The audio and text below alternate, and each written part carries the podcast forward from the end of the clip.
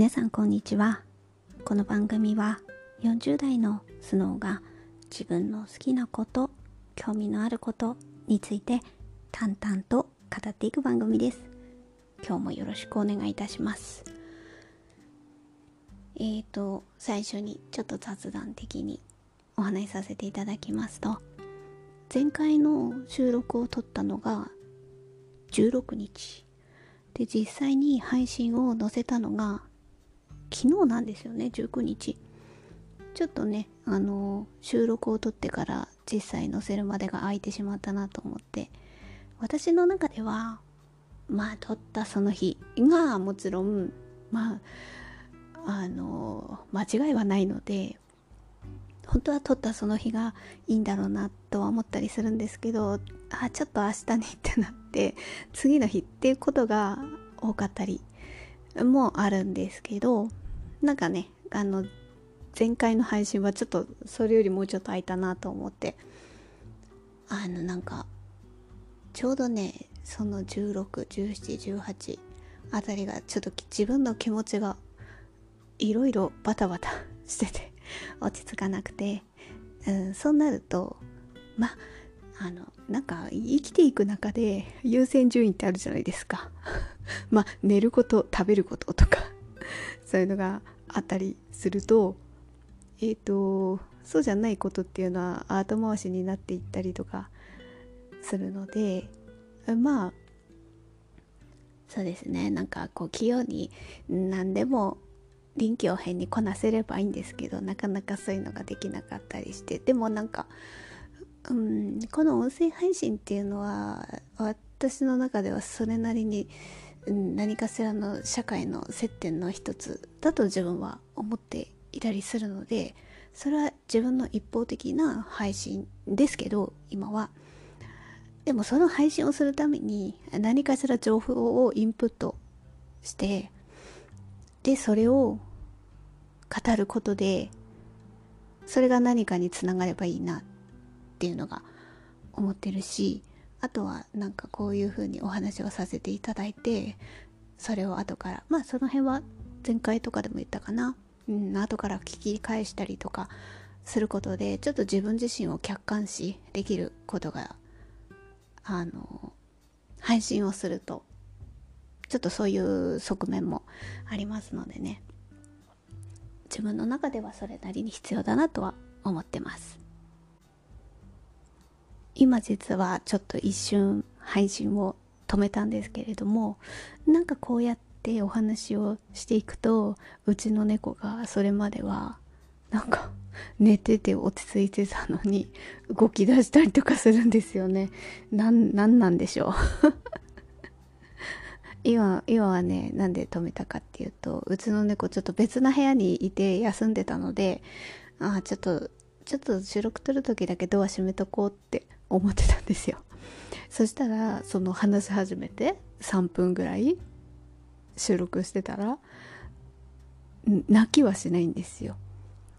猫の鼻息でふんふんふんってドアの前で やってその鼻息で開けろよっていうのをなんか知らせてきた。そして今なぜか私の膝の上にやってきました。あのちょっと何も映像がないのであのわからない方は思うので口で説明させていただきますが、うん、なぜかあの あの私の膝の上にやってきてお尻を突き出すポーズをしてあのお尻ポンポンしろを何かこう要請しているのでちょっと私もお尻ポンポンしている感じです。ポンポン聞こえるでしょうか？あこれはあの猫のお尻をポンポンしてる音です。今ちょっと座布団の方に移動してゴロンとしたのでじゃあちょっと続きを続きというか今日の本題にいいところです。に来たのでちょっとタイミングが良かったのではい今日の本題に入ります。えーと、では今日の本題1つ目はインスタライブでちょっと情報をあのなんだろうたまたま仕入れたのがあったのでそれをちょっと記録的に残しておこうと思ってインスタライブについてあそれはこれはインスタライブを私が開いたではなくてちょっと聞かせてもらったっていう話です で2つ目はこけしを買いましたの話をちょっとしようかなと思っております。じゃあ一つ目のインスタライブですね。あのインスタライブは私あの比較的こう文房具が好きでインスタグラムとかを見させていただいていましてまあお店とかメーカーさんとかそのなんかあのただ商品をアップしてるっていうのももちろん見たいですけどプラスアルファはその中の人がインスタライブをしたりしてますのでそういうのがやっぱりうん、去年ぐらいからだいぶ増えましたよね。商品の見せ方っていうところで。やっぱり違う視点でっていうところがあるのでしょうかまあ気づいたらなんか結構インスタライブやってる人増えてるなって私はちょっとふと思ってでそこで実際声でご紹介していただけるならそれを私も聞きたいなと思って聞かせてもらってたりするんですね。で、えー、と今回のそのインスタライブはですね趣味の文具箱の雑誌の方のアカウントがあるんですよね。それのインスタライブえっ、ー、とあの最新号が発売されましたっていうのがえっ、ー、と月曜日6月14日月曜日にえっ、ー、とインスタライブをやっていらしたのであのちょっと興味がありましたので聞かせていただいて。であのこのこの時のインスタライブがなんか非常にちょっと他のとは違っていて後半後半というか趣味の文具箱の方のインスタライブはインスタライブであってでなんか重なるようにあのそこにアッシュフォードの向井さんもいらっしゃってアッシュフォードさんのインスタライブも なんか重なるように始まってそっちはあのアシュフォードさんのインスタグラムの方からインスタライブは見れるんですけれどもあのなかなかそういう見せ方もすごいなと思って。その辺はやっぱり趣味の文具箱の中にアシュフォードさんの製品があったのでまあその流れであのそちらもインスタライブを開いてっていうのがあって。なのでそそちらの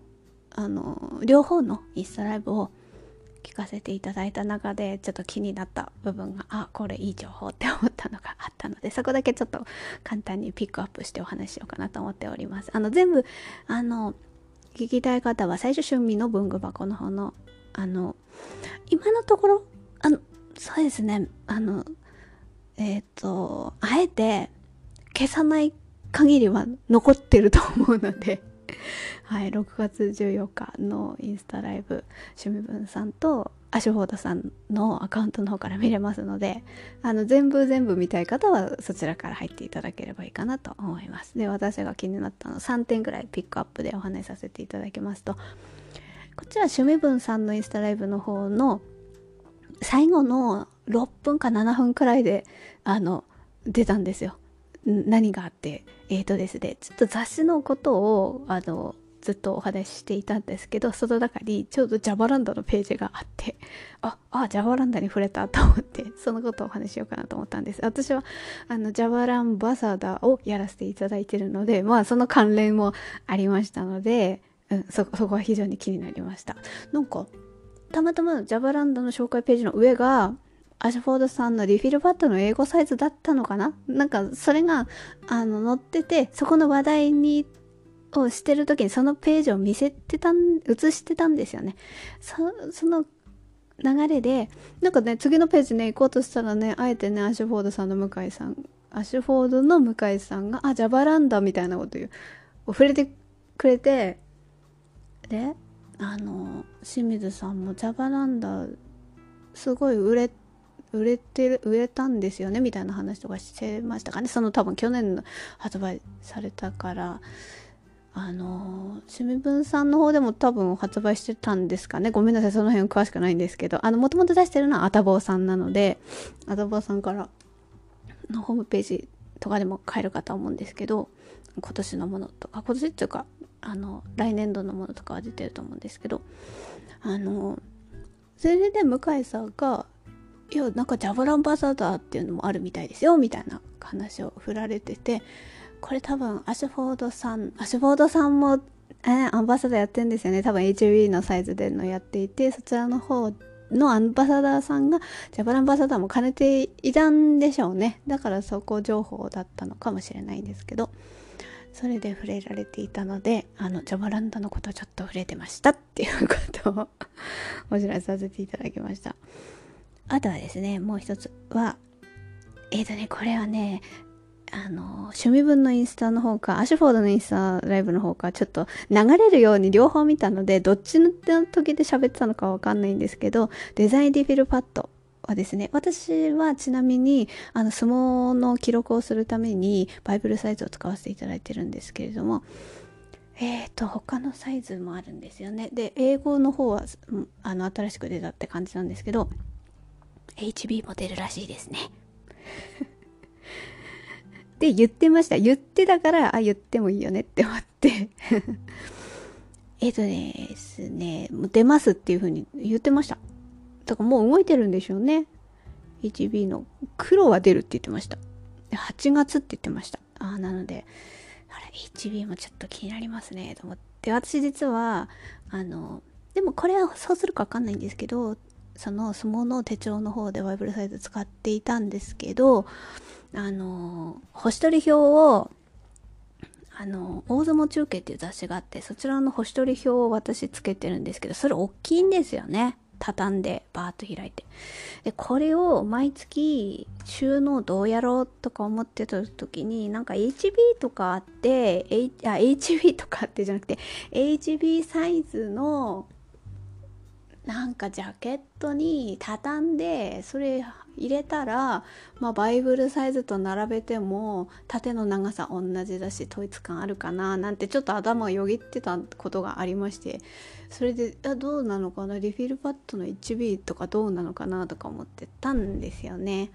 でもしね出たらあちょっと気になるなとは思っててまあそういうのが若干頭にありましたので、で、今回そのちょうど、あの、インスタライブの方で出ますっていうの。でもまあ、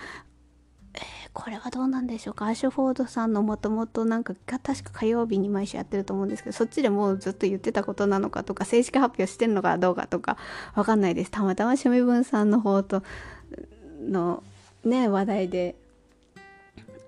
上がったからちょっとポロリしてくさったのかとかちょっとその辺の加減はわかんないんですけれどもまあ、その辺はおいおい情報を追っていただければと思います私もちょっと気になりつつはありますあとはもう一つ。うん、これマーシュフォードさんの方のインスタライブで、趣味分の清水さんがポロって言ってたのかな。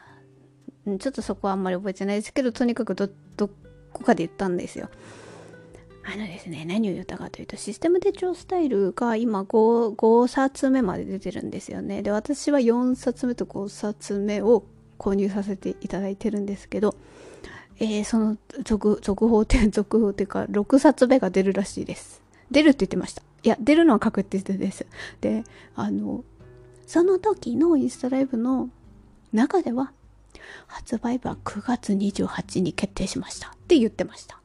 でもなんかその後になんかいろいろ、いやでもこう、もうちょっとこうの方がいいですよとかなんとかとかって言ってたから、多少日にちはずれる可能性はありますけれども、えっ、と、少なくとも9、あ、6、6, 6冊目も出るっていうことと、まあ、大体9月ぐらいに出るってことで、これはね、欲しいですね。なんかこう、図鑑的に、なんかこう、あ、今こういうのあるんだ、みたいなのを見る時のまとまった一冊っていうのですごい便利に見させていただいてるし、写真もすごいいいし、なんかこう一覧表で例えばリフィルのこととかも一覧表でこういうのもあるんだこういうのもあるんだっていうのを見れるのはやっぱあのサイズの雑誌のやっぱこう紙面だからこそいいんだなと思ってもちろん例えば検索すればここでそれぞれのメーカーさんのページはあるでしょう。もっと詳しくあるでしょう。でもなんかそれをね、うん、いろんな例えばバイブルサイズのものは各メーカーでこんな感じのがあります。みたいな感じをバーンと見せてもらった方がこっちもいいけどこっちもいいよなとかって考えられますよね。で何がいいってそのなんかこう考えつつだ自分はこういうのを書くときにこういうリフィールあったらいいよね。みたいなことを考えることが楽しかったりするんですよね。実際にそれをやるかどうかはまた別としてもあこういう感じのがあったらこういうこと書くといいかなでそれを買って実際挟んでみて。でもなんかちょっと違うなと思ったら一回寝かせておいてもいいしでああれあったなちょっとじゃあこれには合うかもしれないから使ってみようってまた引っ張り出してきたりもできるしそれが多分スタイルあスタイルじゃないや、えーと、システム手帳のいいところあの閉じ手帳には閉じ手帳のいいところがありシステム手帳にはシステム手帳のいいところがありシステム手帳はそういうところであいいねっていうのがあるんだなと思ったのではいもうこれこれはちょっと買いですね。でえっ、ー、とちょっとなんかうちの猫が隣の座布団で落ち着かなく若干バタバタしてますがちょっと続きを取りますね。はい。でまあ以上のことがえっ、ー、とインスタライブを聞いてちょっとこう気になった情報をピックアップしてお話しさせていただきました。でえっ、ー、とじゃあ2番目はですね、え、こけしの話です。はい。えっ、ー、と鈴木明個人の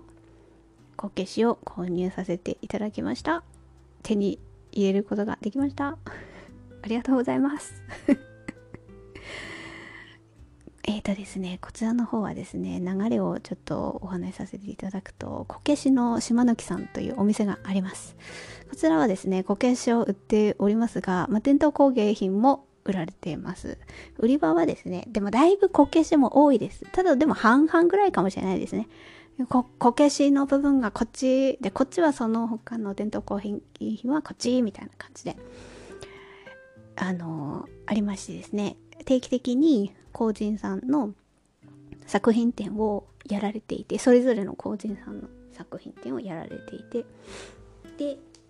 えっ、ー、とインスタアカウントもありますのでちょいちょい私は情報を見させていただいていたところ、えー、鈴木明工人のオンライン限定です。オンライン限定の作品展、初夏のこけしの作品展というものがありますということで発表がありまして、それが6月12日10時半からオンライン限定ということでした。で、えっ、ー、と、それがありましたので、なんとなく私はこうこけしいつからこけしがこうこんなに何かこう気になりだしたのかっていうのちょっと明確には分かんないんですよね。あの何年か前にはですねあの青森のこけし館の方にも行ってこけしを一つ連れて帰ってきてみたいなのをやってるので今ってわけではないんですけどただなんかねその時もあここに行くんだったらちょっとこけし館は行きたいみたいなのがあって。何年前だろうな？4年前とかぐらいかもしれないですね。でだからその時もこけしは何か私の心の中にあったんですよね。ででもなんかずっとねこけしの情報をチェックしてたとかではないんですけどその後なんとなくこう去年あたりからも文房具のあの情報を見たりとか何か買ったのをインスタグラムでアップしたりとか私してきてますけどそういう中で何か商品を見る時にどういうイラストかっていうところをなんかイラストのテイストとかね、まあ、どんなイラストかっていうのもありますけどそれを見ながら時折こけし柄ってあるんですよね。なんかこけし柄のマスキングテープとかねこけしが柄の放送紙とかねそういうのを見た時に何か心惹かれるものが私ありましてやっぱり。あやっぱ私なんかこけし好きだなって思って。でなんかそういうのがだんだんちょっとこう文房具のこけし柄っていうのを時折見かけた時に何かちょっと自分の中でだんだん大きくなってきてでだからなんかこけし自体の情報とかもプラスアルファで見ていくようになるとやっぱりいろんな個人さんのそのまあ何々系統っていうのもありますけれどもその工人さんのあのそれぞれ違いますからね。どういうタイプどういう感じのこけしかっていうのをいろいろ見させていただきながらあああのこの工人さんのこのこけしいなみたいなのがなんとなくこう自分の中で積み重なっていく中でやっぱ鈴木明工人のこけしはちょっと一つは欲しいなっていうふうに思ってたんですよ。思ってたんだけんですけどあのだからそのね、公然のこう国政を買う時どこで買うのがいいですよってこうおすすめできるぐらいの知識も私まだないんですよ。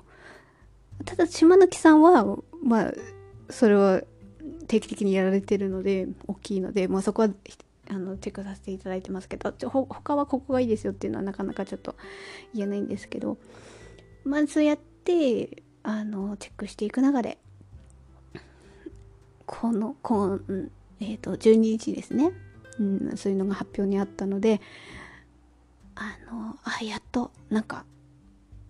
こう私の気持ちもそうやってあ欲しいなっていうのを高まってきたっていうのとあとこのお知らせがあったっていうのがなんかこう重なったんですよね。だからあこれはよし12日10時半頑張ってみようと。多分あのー、うん、すぐ売れると売り切れると思うんですよ。だけどここはですねちょっと私はあの文房具で水玉さんの何かが出る時にこう今までこう練習 練習っていうか培ってきたものがありましたのでよしちょっとここはあの抑えるところは抑えてちょっと挑戦してみようと思ってあのやってみたわけです。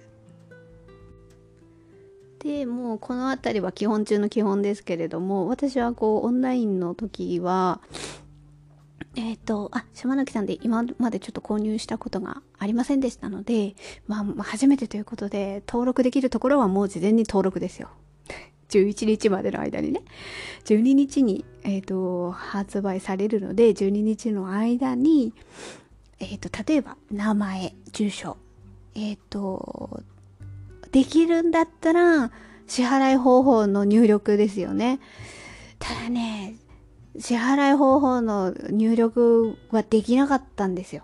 買わないとできないタイプみたいで、事前に登録が、それはできなかった。名前とかは登録ができたんですけど、だからできるところまでをやっておいて、で、できないところは、あの、その時にね、入力するんだと、間違ったりとか、慌ててね、間違ったりとか、あと、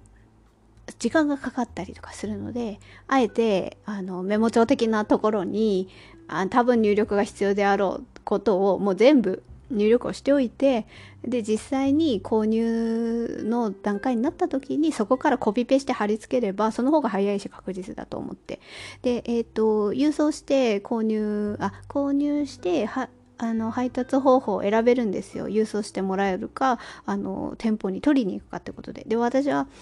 どちらにしろもともとちょっと店舗近くのところに行く用事があった日があってあその時に行ったらまあどっちにしろそれあちょっと病院にね行くことがあって その辺りに。でえっ、ー、と店舗に受け取りだと1週間以内。えっ、ー、と販売日の翌々日から1週間以内の間にあの希望日を入力してもらっててその時に来てもらうっていう流れでちょうどその間に私ちょっと病院に行く用事があってであの病院行く時は交通機関を使うんですけどその時使えば島貫さんも寄れるなと思って あなんかいっぺんにできると思ったからその日にちを備考欄に書くと。で、それ、それも、あの、もうコピペしてできるように、あの、来店日何月何日希望です的なのもう書いておいて、で、それを実際貼り付ければ、まあ、早いし確実だし、間違いないし、と思って。で、まあ、そういう、なんかメモ帳的なものに、記入もしておいて、その準備までして、で、いざ、あの、オンライン10時半以降になったらバーンと出るので、そこで選ぶと。ただこれは仕様でそれしかできないのか、多分いつもそういう感じみたいなんですけど、例えば、あの、えっ、と、ベースとかだと、あの、カミングスーンの、あれできますよね。例えば、何月何日の何時から販売日ですっていう風になって、その時間にならないと購入ボタンは押せないけど、事前にカートの、か、なんて言うんですか？あの、ショッピングページを作っておける。だから、それまでの間に商品を全部こう、わーっと眺めて、例えばお気に入りボタンポンって押しておけば、あとは実際その購入の時間になったら、お気に入りのところ行ってこうパンパンポンって選んでカート入れればいいんだけど、なんか島貫さんってそういうのはなかったっぽいですね。うん。ちょっとあの、初だったので、あの、今までずっとそうだったのか、その辺はちょっと私もわかんないんですけど、だから何が言いたいかっていうと、事前にそうやって商品ページが見れないんですよ。10時半になって、はいどうぞってなった時に全部100何個ですよ。100何個バンって見れるって感じ。あの、だからそっから例えば何十件って1ページに表示されて、で、次のページ、次のページ、次のページってやってこうわーっと見ていって、どれがいいかなって見ていかないといけないんですよね。で、ただまあ、島貫さんのインスタグラムとかに何体かは写真は載せててくれてたんで、なんとなく、あ、このタイプのこけしちゃんもいるんだな、こっちのタイプもいるんだなっていうのは、ちょっとめぼしいのは、こう、見れてたはいたんですね。で、私の中では、ちょっとあの、えっ、ー、とね、シュッとしたこけしが欲しかったんですよ。で、あの、とんがり帽子のこけしちゃん、あ、ちょっとちゃんとした名前忘れちゃったんですけど、とんが頭のとこがとんがってるこけしちゃんがねシュッとしててね。もうなんか綺麗で可愛らしくて上品さがあってシュッとしててみたいなのが あ素敵だなと思ってあこの形のタイプのこけしちゃんもいるんだと思ってじゃあその形のこけしちゃんを買おうと思ったわけですででも全部の色載せててくれてないんですよね。ではい10時半になりました。でそのあの頭がとんがってるシュッとしたこけちゃんのページまで次へ次へ次へって押していってで9体あったんですよ。その形のが。で9体全部色が違うんです。黒っぽい子もいればあのえっと細い線で模様が描いてる子もいれば私が買ったこけしちゃんのようにちょっとこう大きめなボーダーのこけしちゃんで私は赤を買ったんですけどで本当は最初はえっ、ー、と島貫さんのあのオンラインあ違うインスタグラムの方に載っていたちょっとシュッとした形は同じなんですけどもうちょっと線の細いあのボーダーのこけしちゃんににしようかなと思ってカート入れてあの必要事項を記入してってやったらもう売り切れたんですよ。あこれは早いなと思って。でもう一回戻ってその9体の中でももうどんどんなくなってきてるからなんとかと思って。でやっぱりこう赤赤いこけしちゃんがどうしても欲しかったってなるんですよね。なんか他の色でも大人っぽい感じもあっていいんですけどまずは赤かなって思ってその実際に買ったこけしちゃんをカートに入れて今度こそどうどうかなと思ってまた入れてで確定ボタン確定ボタンかな何て言うかな、うん、最終的な購入みたいなボタンを押してやっとそこで買いました。いやもうすっごいこうなんかね最初がちょっともうカートに入れたけどちょっとダメだったっていうのがあったから余計にねもうなんか手が震えるみたいな。感じで。でもまあなんか今までのそういう文房具のなかなかこうねみんなが欲しいみたいなもののオンラインのを購入をちょっとやってきて練習はしてきた 歴史があるのでよしよしと思ってその辺りはその成果をちょっと出せたのではないかと思っております。で実際に購入ができてで来店予定日も何日でみたいなこともお知らせもちゃんと書いたのでもう滞りなくそこで購入できてああよかったと思ってほっとして。で実際にえっ、ー、と取ってきてあ取ってきてじゃないですね。取ってきてっていうのはえっ、ー、とお店の方に行ってですね。お店の方に行って名前を言言って受け取ってきてっていう感じで。いやー本当に小さくて可愛くてシュッとして上品で。ほんとこうなんかこう手に取ってこうやって見見てこうお顔とか見るとこのああもう繊細って思って。ああこのこうお口元とかすごいもう口もちっちゃくてわ繊細と思って。おなんかほんと手に取れてあまあおうちにお迎えできて非常にこう満足です。なんなんですかね。なんでこうやってこけしを見ると癒されてなんか優しい気持ちになる感じですね。こけしはやっぱりこうまあ地域的なものがあるからなのかうちの実家にもね全然もっと大きいのがあってね。うちにあったのは多分鳴子系ですね。だからまあ鳴子系がなんか見てきたから馴染みがあるなっていう感じはあるんですけどでもなんかやっぱそういうところもまだ私は全然わかんないので今度あの図書館に行って本借りてこようと思って。あのどの本を買ったらいいかもわからないから まず図書館行ってなんかこうこけしのことって歴史的なものが分かりそうな本をちょっとあ結構あるんですよね。検索してみたんですけどあるので。実際ちょっと手に取ってね何々系はこういう特徴があってとかあるじゃないですか。でこういう工人がいてってねそういうでこけしの写真も見たいし、まあ、まずはそういう本を読ませていただいてざっくりした歴史をちょっと知ってでそういう歴史を知っていくとまたさらにね愛着が湧いたりするんではないかなと思うのでその辺はまだまだまだちょっと初心者ですのでこれから勉強していこうかなと思っております。えっ、ー、とどんなこけしなのかというのはあの概要欄にインスタグラムのリンクを貼っておきます。でえっ、ー、とまあ実際配信する時もなんか写真1枚選べるんですよねだからそれもこけしの写真を今回してみようかなと思って見てみてって感じでうんすごいなんかほんと嬉しいです。なんか並べてね、記念写真とか撮ったりとかして、ね、そういうのインスタグラムでたくさんアップされてるので、でもなんかそうやりたい気持ちも非常によくわかるなと。はい。あの、だからこう、もうちょっと今は見れないんですけど、ストーリーズとかに、あの、私のこの前買ったハニサックと並べてみてね、ハニサックと並べてもういい感じなんですよ。あの、大きさがそんな変わんないので、もう統一感があって。でも埴輪だけど。でもだかそんな違和感なく相性もいいんじゃない？埴輪とこけしってみたいな。であの私が好きな刺し子を下に引いてあいいんじゃない？みたいな。これすっごい自己満足なんですけど。でもまあなんかそうやってふ、ね、こけしちゃんをせっかくねお迎えできたのでそういう風に写真を撮ったりとかしてインスタにアップして楽しみながら癒されながらねあの大切にしていきたいなとは思ってます。で、